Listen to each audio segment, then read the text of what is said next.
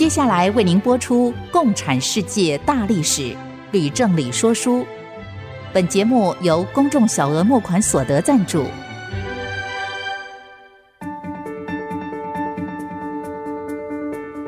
共产主义的兴衰影响近两百年来的全球局势。认识共产主义，才能掌握二十一世纪的国际发展。全球视角，大历史观点。欢迎收听《共产世界大历史》，吕正理说书。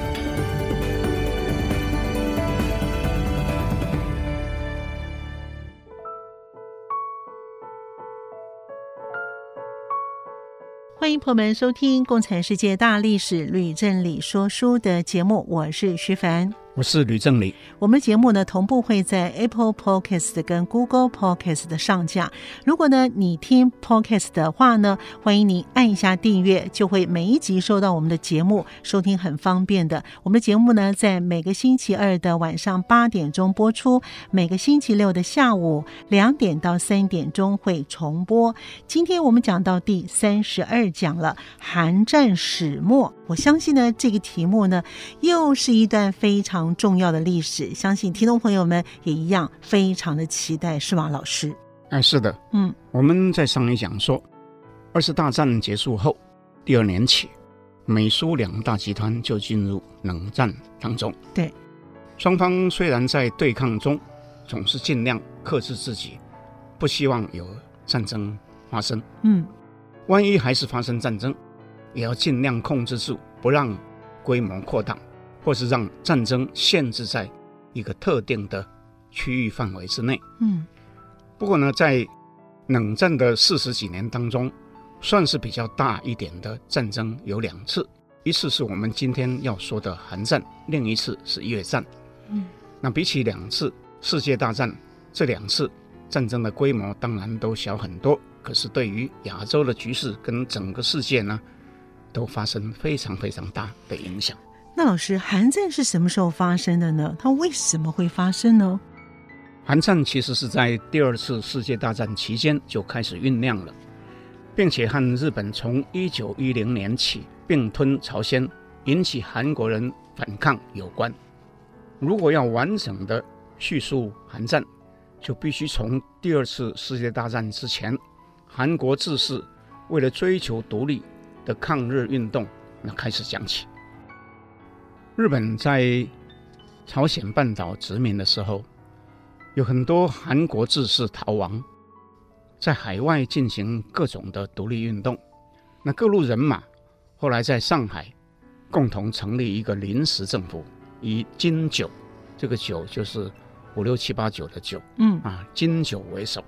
那金九是一个出身古代。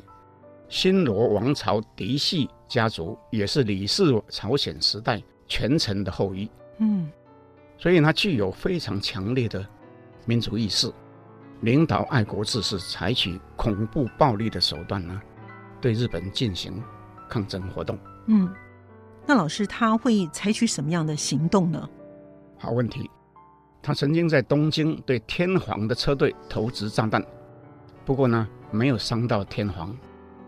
但是呢，朝鲜志士又在他的指挥之下，在上海发起投袭行动，成功的炸死日本的支那派遣军司令官，并且重伤了日本公使。所以金九是一个日本政府非常头痛的恐怖分子，嗯，却是韩国人心目中的大英雄。哇，老师说的真好！究竟是恐怖分子还是英雄？其实要看什么样的角度出发。当时中国呢，有一半的土地呢也被日本占领，所以呢，韩国的志士跟中国的军队想必是站在同一阵线上，是不是？那是当然。所以蒋介石也曾经协助金九组建了一支韩国一的军队，叫做光复军。到了第二次世界大战末期的时候呢，他号称已经有几万人了，哦，并且预备随时回到韩国去对日作战。不过，在韩国抗日运动当中，也因为大家意见不同而发生严重的派系对立的问题。当时临时政府中有一位留美的博士叫李承晚，因为和本土派人士不合，后来只得到美国去担任驻美的代表。那这个李承晚啊，自称也是李氏朝鲜的王族的后裔啊。所以这些人他是由中国和美国支持的，那老师是不是也有苏联支持的呢？好问题，当然有。在一九二五年，朝鲜共产党由共产国际扶持，在汉城秘密成立。哦，那其中有一部分人后来就前往苏联，另外也有人到中国的东北去从事抗日运动。但是，共产国际一向有一个规定，就是一国一党，就是一个国家只能有一个共产党啊，所以就命令其中。在苏联的人呢，归共产国际的高丽支部管辖。凡是在中国东北的人都加入中国共产党。有一位相信听众都知道的，日后北韩的领导人金日成，便是于一九三一年在满洲加入中国共产党。嘿，老师，那金日成是什么样的出身呢？金日成本名叫做金成柱，柱是柱子的柱。嗯，他出生在现今平壤市万景台的一户农家啊。他的家现在就是开放参观了哈。嗯哼。那他在幼年的时候跟着他爸爸到了满洲，在入党以后呢，就参加东北抗日联军。金日成曾经在一九三七年率领部属越过边境。回到北朝鲜，发起一个战役，叫做普天堡战役。那从此呢，一战成名哈，广为人知。那这两派，一个是共产党，一个是美国跟中国支持的，那有没有相互合作呢？没有，可以说是各干各的。那么将来很可能就不是同志喽？啊，很不幸，他们之间呢，互相确实是有隔阂的。那在日本投降以后。那苏联跟美国就依据我们上次讲总命令第一号的规定，嗯，分别占据了朝鲜半岛北部跟南部，那是以北纬三十八度线为界。那分两边说，苏联军队进驻平壤之后，海内外的共产党人就纷纷归国了，共同组成一个北朝鲜共产党。但是其中派系很多啊。有苏联派，有延安派，有满洲派，有国内派，等等，非常的复杂。嗯，那金日成这时候呢，只有三十三岁，可是不久之后呢，就被钦定哈，位居高层。那当时在北方呢，其实另外有一个叫做朝鲜民主党，它的规模远远超过共产党，它的党魁叫做曹婉植。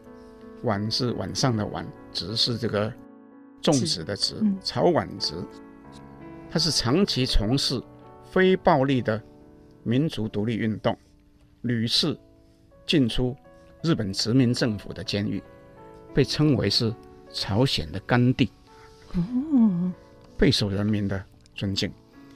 如果按照老师说过的，那史达林他整治了东欧八国的情况来看呢？这个朝婉植，他迟早的日子会很难过哎。嗯，不错。可是史达林不会马上动手，只是命令北朝鲜共产党接近曹婉植，一面跟他合作，一面渗入他的组织。那这样子，曹婉植他自己知道吗？我猜他可能不知道吧。那美军占领的南方怎么样呢？南方这时候其实也是党派林立啊。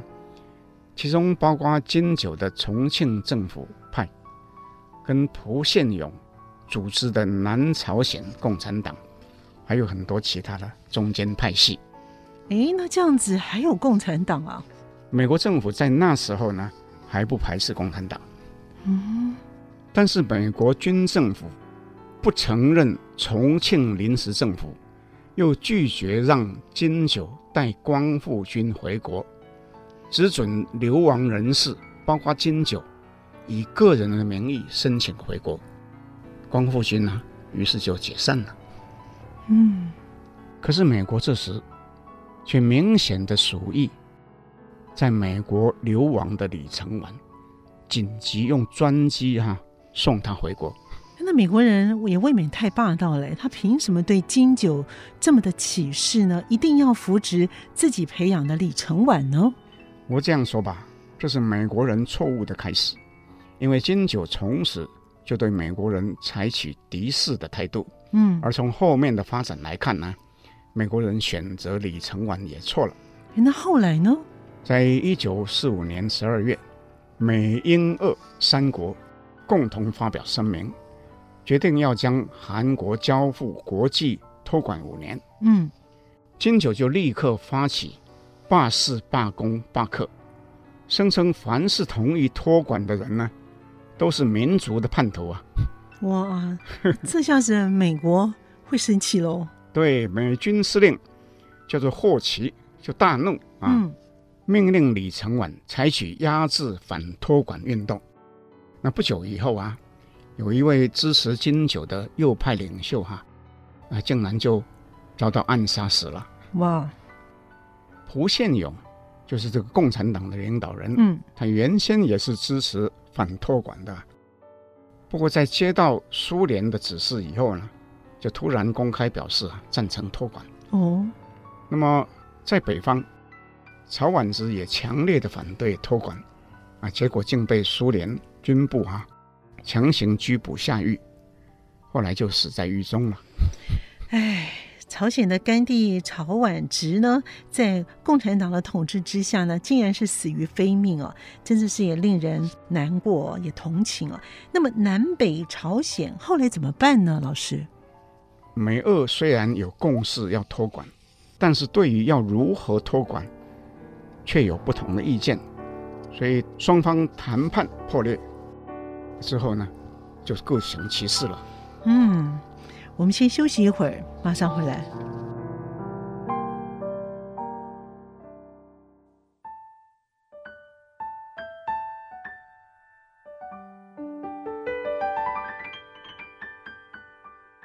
欢迎朋友们继续回到《共产世界大历史吕正理说书》的节目。我们的节目呢，在每个星期二的晚上会播出，在每个星期六的下午十四点到十五点钟会重播。老师，我觉得从一开始呢，朝鲜半岛的南北由美国还有苏联分别接收，这个分离的命运啊，似乎就已经是决定了。那是不是因为双方都不可能让步有关呢？我也是一样的看法。在一九四六年二月，苏联在北方成立一个北朝鲜临时人民委员会，以金日成为委员长，开始推动激烈的土改运动。那就是和中共一样，村村见血，很恐怖诶，是吗？当然，土地改革是共产党的一贯政策。斯大林后来又指示金日成跟朴宪勇。分别成立北朝鲜劳动党跟南朝鲜劳动党，由北劳党支援南劳党，在南方扩大发起工农运动。据统计，南方在一九四六年发生至少一百七十起罢工跟农民抗争的事件。美国军政府跟他所扶植的李承晚政权派军队镇压。一共逮捕了十二万人，造成了四千多人丧生。哇，听起来北方是个血腥恐怖，南方呢是动荡不安。那其实南方也有些血腥恐怖。哎，为什么呢？因为南方同时出现许多暴力的右翼的组织啊，比如说有一个叫做西北青年团，嗯，另外一个叫做大同青年团等等，嗯，他们用恐怖的手段啊暗杀。左翼的政治人物袭击参加罢工的工人跟农民啊，所以就很血腥啦。对，美国军政府在南方也成立一个南朝鲜民主议院，由李承晚担任议长，金九担任副议长。金九主张南北合作，经由过渡的政府而成立一个统一的国家。那他的理由是什么呢？老师？那应该是跟他具有强烈的民族意识有关吧。嗯嗯。可是李承晚却认为这样的做法不过是为共产党铺路，啊，主张成立南方单独的政府。那这样两个人意见不同怎么办呢？那由于苏联和美国始终无法达成共识，联合国就决定在南方独立，在南方单独进行选举。金九却坚决的反对，甚至率团到平壤，跟金日成共同发表反对的声明。可是美国军政府却仍然依照原来的计划，在一九四八年五月举行大选，并且依宪法选出李承晚为大统领。同年九月，北韩也选出金日成为国家主席，南北韩啊，于是就正式分裂了。果然，最后还是分裂了哈。是啊，可是分裂以后呢，南方还是动荡不安。南方为什么还是会动荡不安呢？那原因是这样子：战后南韩的人民普遍的失业，又由于天候异常导致饥荒，再加上李承晚政权是贪污腐败，通货迅速的膨胀，使得人民普遍的不满。那南老党。于是就趁机扩大工农的运动，但是被政府强力的镇压，因而导致很多悲剧的产生。其中最具代表性的，就是一九四八年四月爆发的济州岛四三事件，发生在当年的四月三号。对，所以呢，济州岛的惨剧，它到底是怎么样一个发生的呢？那济州岛是这样子，在岛上的居民。大多是贫农跟佃农，嗯，那么他们因为响应南老党的号召而群起暴动，那遭到政府军跟右翼的团体的屠杀，那结果呢，有六万人啊遇害，这是一个很大的数目，嗯，因为占了济州岛当时人口的五分之一啊，而且呢，岛上的农舍几乎全部都被烧光了。那政府派去镇压的军队里面呢，竟然有两支哈、啊，他看不下去哈、啊，就拒绝前往。嗯，所以导致呢，本岛哈、啊、也发生两次呢叛乱的事件。哎，我有听说济州岛呢，原先呢是韩国的度假胜地，很多的年轻人呢、啊、结婚啊都会去度蜜月，没想到竟然发生过这么严重的一个惨剧。啊，是啊，我自己也曾经去过济州岛啊，真的是很漂亮。嗯，不过我不是去度蜜月的，而是去开会的哈。当时我还没有读到这一段历史，不知道济州岛曾经发生过惨剧哈。那韩国的导游当然也没有告诉我们哈，我猜是因为怕游客扫兴吧。那老师，朝鲜半岛的南方当时还有什么样的问题发生吗？济州岛事件的第二年。就是一九四九年六月，金九突然在自己的家中遭到刺客枪杀。嗯，一般认为金九案是一件赤裸裸的政治谋杀案，而李承晚脱不了关系。嗯，所以很多南韩人民因而就对李承晚政权呢更加痛恨了。嗯，那我们讲到这里，我们就必须讲。说，自从南北分裂以后，金日成无时无刻不想要统一朝鲜。在他看来，哈，南韩李承晚政权明显的不得人心。这时候正是北韩出兵南下统一朝鲜半岛的大好机会，不是吗？嗯、对。同一年十月，毛泽东在北京天安门上宣布成立中华人民共和国。对。金日成更是大受刺激了，所以他就不断的公开表示希望挥兵南下。可是斯大林跟毛泽东对于金日成的野心哈都不表赞同。哎，为什么史达林和毛泽东会不赞成呢？你要从史达林跟毛泽东的角度去看这事。哦，史达林担心北韩南侵将会拖苏联下水，不是吗？哦，对。毛泽东的战略思想是什么呢？他是以跨海攻取台湾，消灭残余的蒋介石势力为第一优先。哦，所以认为北韩如果南侵，很可能导致美国干涉攻台的计划。哎，这样听老师说起来也是，哎，也是很有道理的哈、哦。是啊，所以金日成呢就无可奈何，只能焦急的等待啊。不过在他等待的当中呢，不久后他就看到一个机会。哎，老师，金日成看到什么样的机会呢？一九五零年一月，美国的国务卿艾奇逊啊，叫做艾奇森，突然在一场演讲当中宣称，美国关心的是从菲律宾到冲绳、日本阿留申群岛的战略防线，对于其他地区没有防御的责任。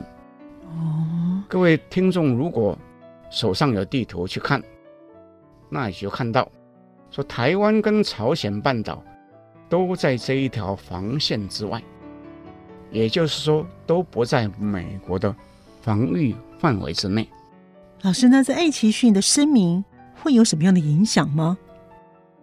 爱奇逊的声明完全出乎斯大林的意外，金日成呢却受到鼓舞。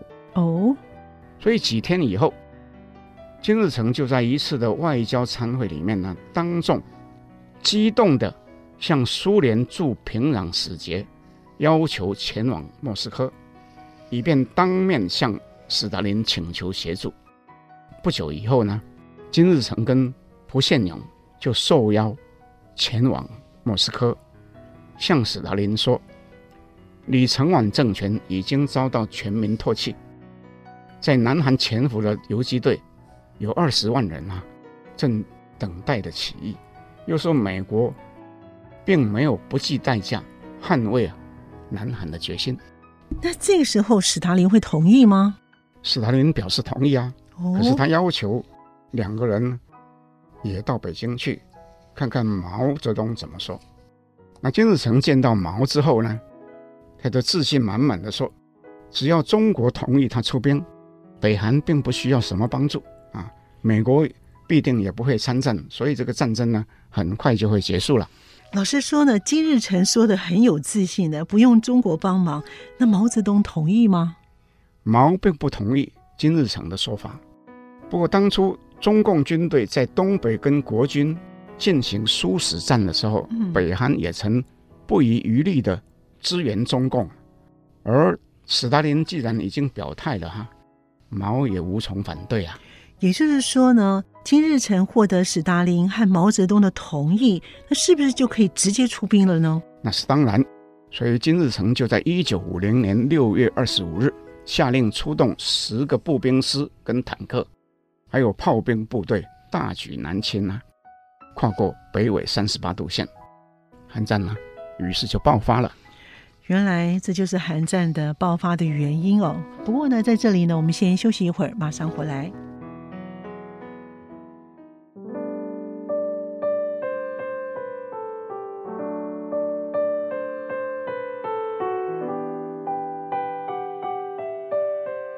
欢迎朋友们继续回到《共产世界大历史吕正理说书》的节目。老师，金日成出兵南下呢？以我读到的历史啊，好像不是像他预想的那样简单跟顺利耶。情况的发展确实是跟金日成对斯大林和毛泽东夸口说的有很大的差距。北韩军出兵后，三天内就攻占了汉城，南韩军一路败退。到七月底就已经退到半岛东南端的洛东江一带，很快就要被赶下海了。可是，在北韩南侵后的第三天，美国就宣布出兵朝鲜半岛，陆军派一位中将沃克率领第八集团军从朝鲜半岛的南端登陆。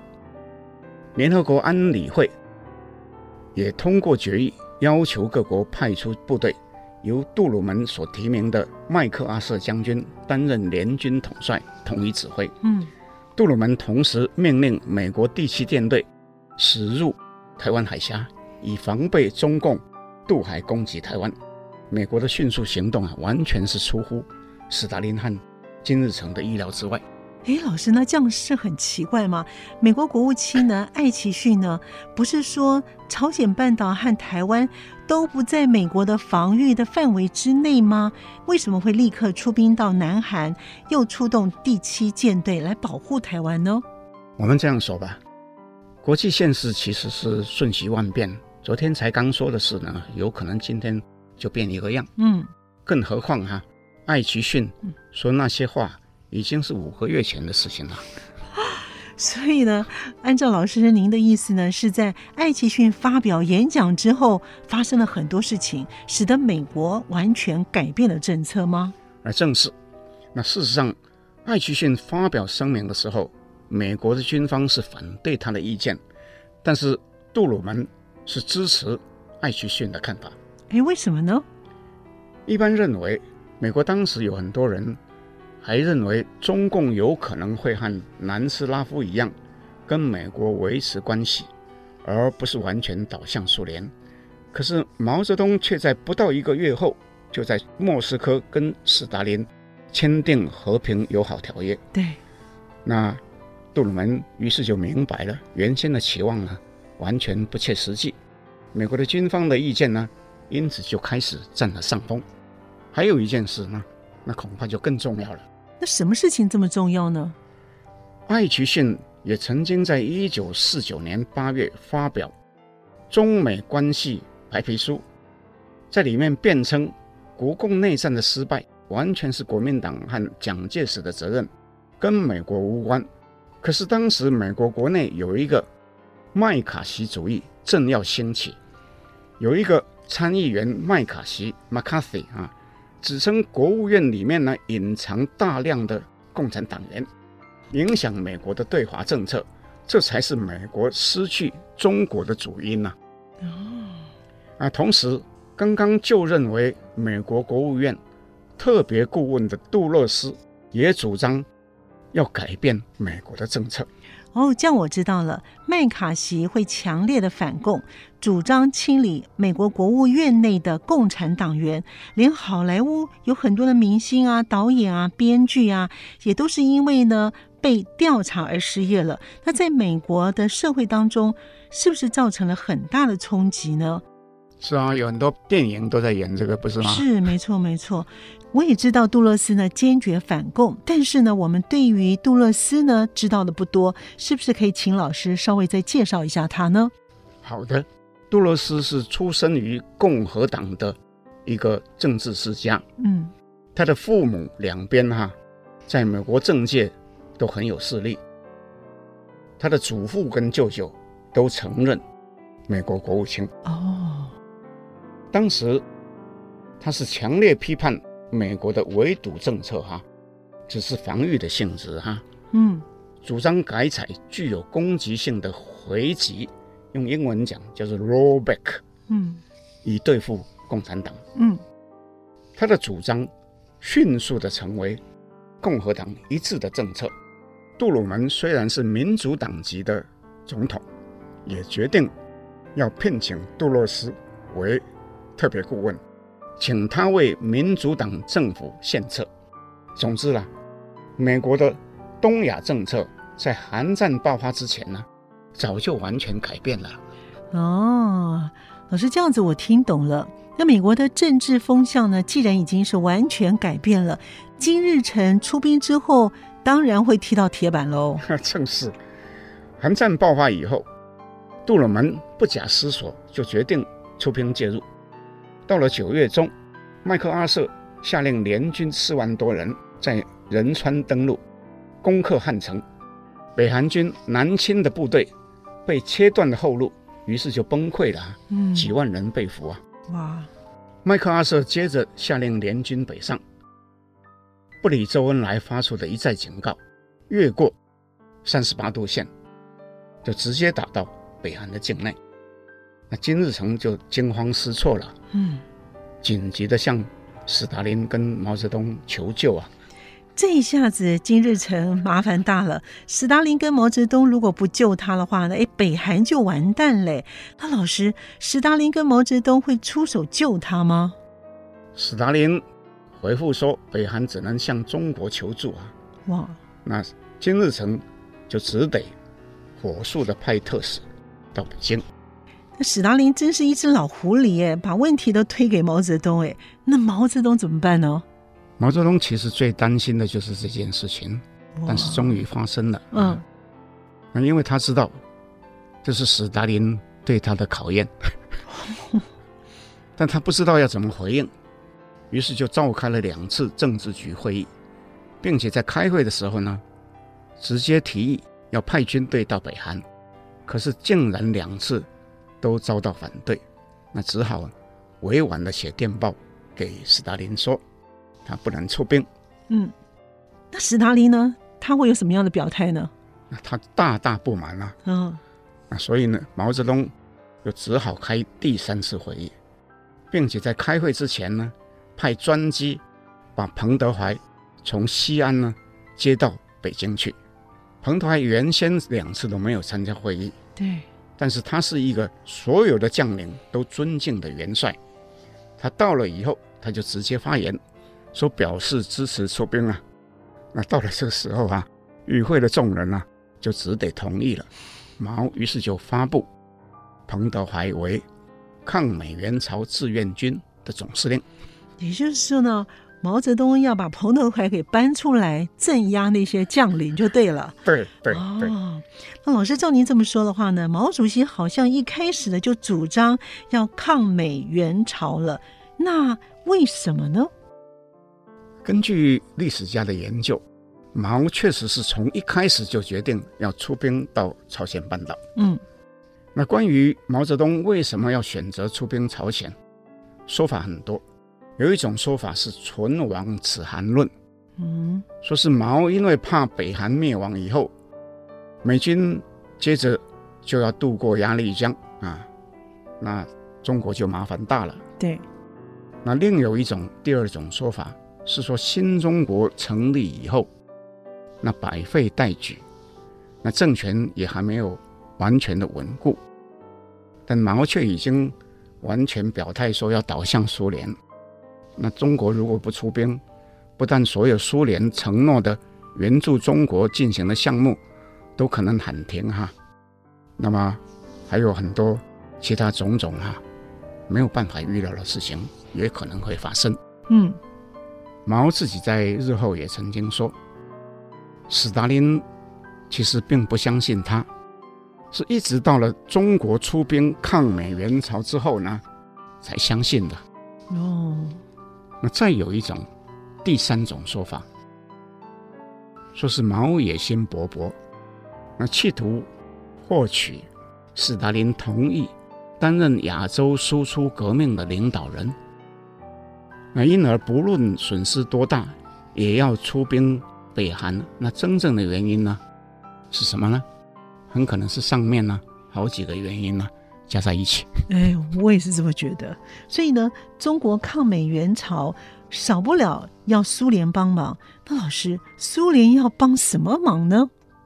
中国决定出兵以后，斯大林就同意提供中国大炮、坦克跟全新的。武器装备，可是不是无偿提供的哦？那有什么条件呢？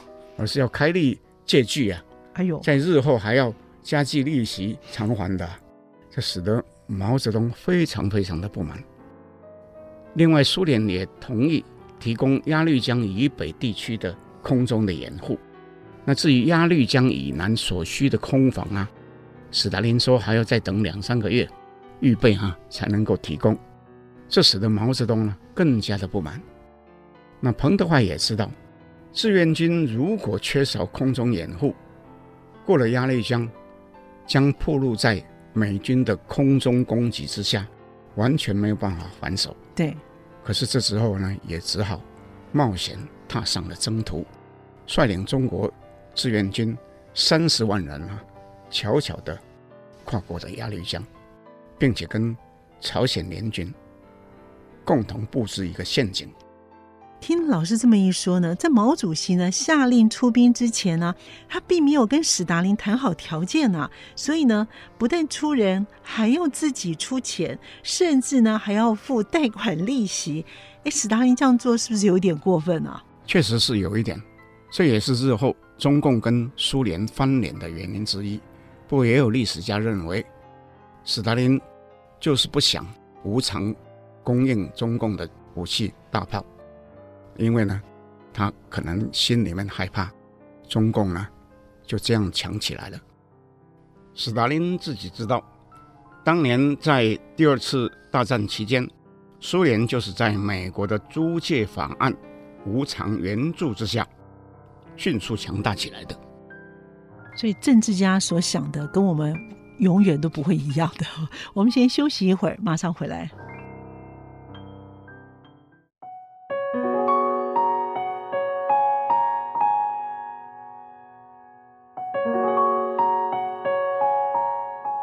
朋友们继续回到《共产世界大历史吕振理说书》的节目。老师，您刚才所说的彭德怀他率领中国志愿军呢，悄悄地渡过了鸭绿江之后，就跟朝鲜军队一起布置陷阱。哎，他是要捕捉美军吗？那当然了。麦克阿瑟对这事情却是一无所知，并且自信满满，对。杜鲁门说：“不用担心中国人会出兵。”又说：“战争很快就会结束了。”嗯，不料由于他的误判啊，联合国军队进攻到接近鸭绿江边的时候，正好落入中朝联军设下的陷阱，结果在接连两次大战役都大败。第八集团军的司令沃克将军在往南逃后，正准备重新集结军队的时候。又因为车祸而死，中朝联军于是乘胜追击，很快就收复了平壤。我说个题外话，最近中共大手笔拍了一部电影《长津湖》，就是演其中一部分的战役。中共拍这样一部对美军打胜仗的历史电影，一般认为是由于最近中美关系紧绷，而其中有重要的政治宣传意义。不过我也要指出。中共在两次战役中，虽然声称获胜，死伤的人数却比联合国军队多出至少一倍，并且其中有很多士兵是因为天气严寒，衣着不够暖而被冻死的。话说回来，联合国军队中伏而吃了败仗，使得杜鲁门总统大怒啊！就在一九五一年四月，下令将麦克阿瑟撤职。改以李奇微将军呢代替啊！这麦克阿瑟呢是美国出名的将军哎，这一下子真是没面子哎。那杜鲁门为什么对麦克阿瑟这么严厉的对待呢？事实上，杜鲁门对麦克阿瑟不满的原因很多，也不是一朝一夕了。不过，其中最重要的是因为杜鲁门怕韩战演变为美苏之间的直接冲突，会引发更大的战争。所以他是只想打一场有限度的战争啊。哦、那么麦克阿瑟偏偏却主张要在中国大城市里面投原子弹，哦、又建议呢邀请蒋介石派兵到朝鲜半岛参战等等啊，可以讲说哈、啊，叫做肆无忌惮啊。好。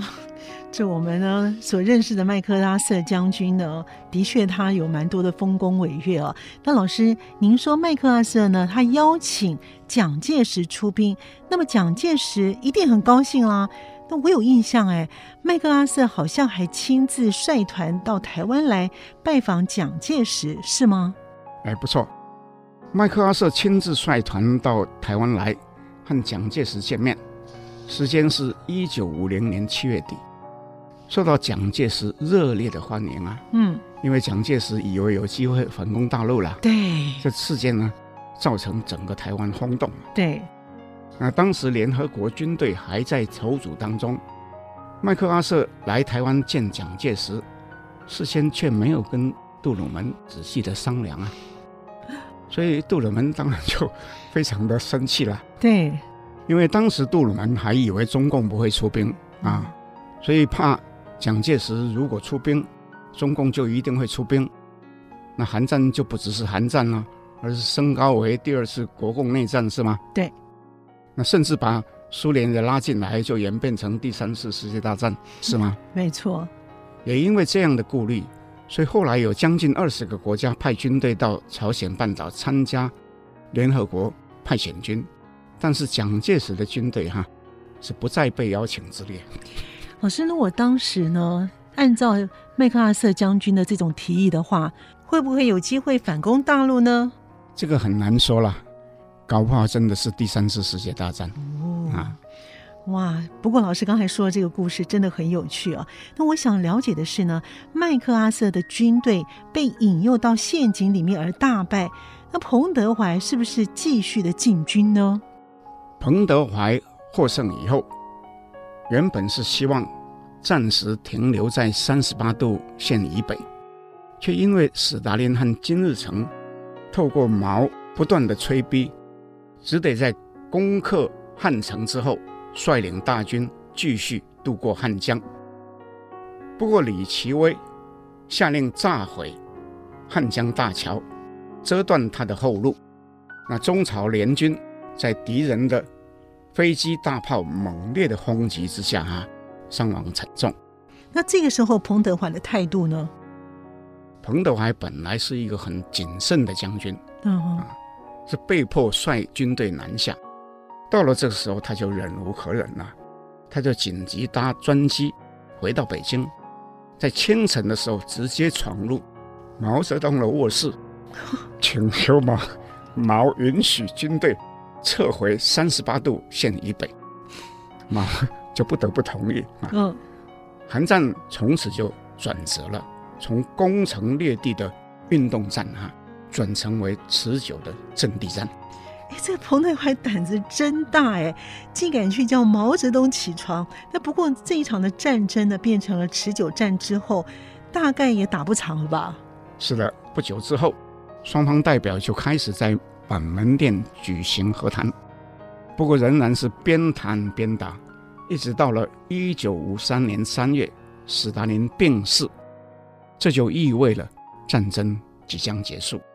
到了七月，北韩、中国及联合国代表签署了停战协定，同意南北韩以北纬三十八度线为界，分别统治，等于就回到了战争前的原点。所以这场战争呢，其实根本就没有必要打。那是不是可以请老师呢，为韩战呢做一个总结呢？好的，韩战是二次世界大战以来规模最大的一场战争。据估计，南北韩各有一百万人战死或是失踪，啊，那平民还不算在里面。哇，那死伤更多啊。那战后到处是满目疮痍啊。经济的损失啊是无法估计啊。嗯，那美军呢也有十五万人死亡或失踪，但是花掉的战费呢达到两百五十亿美元啊，那几乎是马歇尔计划的两倍啊。对。那中国志愿军有多少人死亡呢？嗯，据估计呢也有四十万人死亡或是失踪。哇，除了伤亡之外呢，那韩战对中国有什么样特别的影响吗？老师？如我们前面所讲的。中国原来是希望无偿取得苏联的坦克、飞机、武器跟装备，可是斯大林只同意借贷啊。嗯，据估计呢，他的金额达到了三十二亿卢布，还要再加计利息。嗯，必须在以后分年来偿还。这对中国无疑是极大的负担。对，不过中国从出兵之日开始。斯大林就下令加速协助中国推动电力、钢铁、煤炭、机械、化肥等项目的建设，一共有五十项，后来都并入第一期五年的计划当中。这五年计划呢，我跟各位听众报告，是从一九五三年到一九五七年，总共五年。嗯，那苏联又额外提供每年大约十亿卢布的贷款。加速中国的经济发展。嗯，但是中国跟西方各国的贸易的大门在韩战以后呢，也就完全关闭了。嗯，此后只能跟共产集团往来而已。那么韩战对于美国又有什么样的影响呢？老师，这个问题也很关键。美国在韩战之后就越来越去反共。共和党籍的艾森豪将军，在一九五三年一月就任为美国总统，直接就聘请杜勒斯为国务卿，以落实回击的策略。那我跟听众报告，杜勒斯的名字呢叫做 John，啊，叫做约翰杜勒斯，他有个弟弟呢叫做艾伦杜勒斯，啊，艾伦，嗯，这个弟弟有丰富的谍报工作的经验，所以艾森豪就把他升任为中央情报局的局长。这两兄弟啊，从此就联手对付美国的敌人啊，主要就是对外进行秘密颠覆的工作。嘿，经过老师这样解释之后呢，两兄弟呢好像真的做了不少秘密颠覆的工作，推翻了一些左倾国家的政府。那是不是可以请老师举个例子呢？最有名的一个例子是发生在伊朗。伊朗当时有一个民选的政府。由一位属于改革派的莫萨德执政，他宣布要将英国拥有大半股份的石油公司收归国有。而丘吉尔正好在这时候回国担任英国的首相，可是他对莫萨德无可奈何，于是就请杜勒斯兄弟协助。而杜勒斯兄弟呢，认为莫萨德是一个左倾的哈。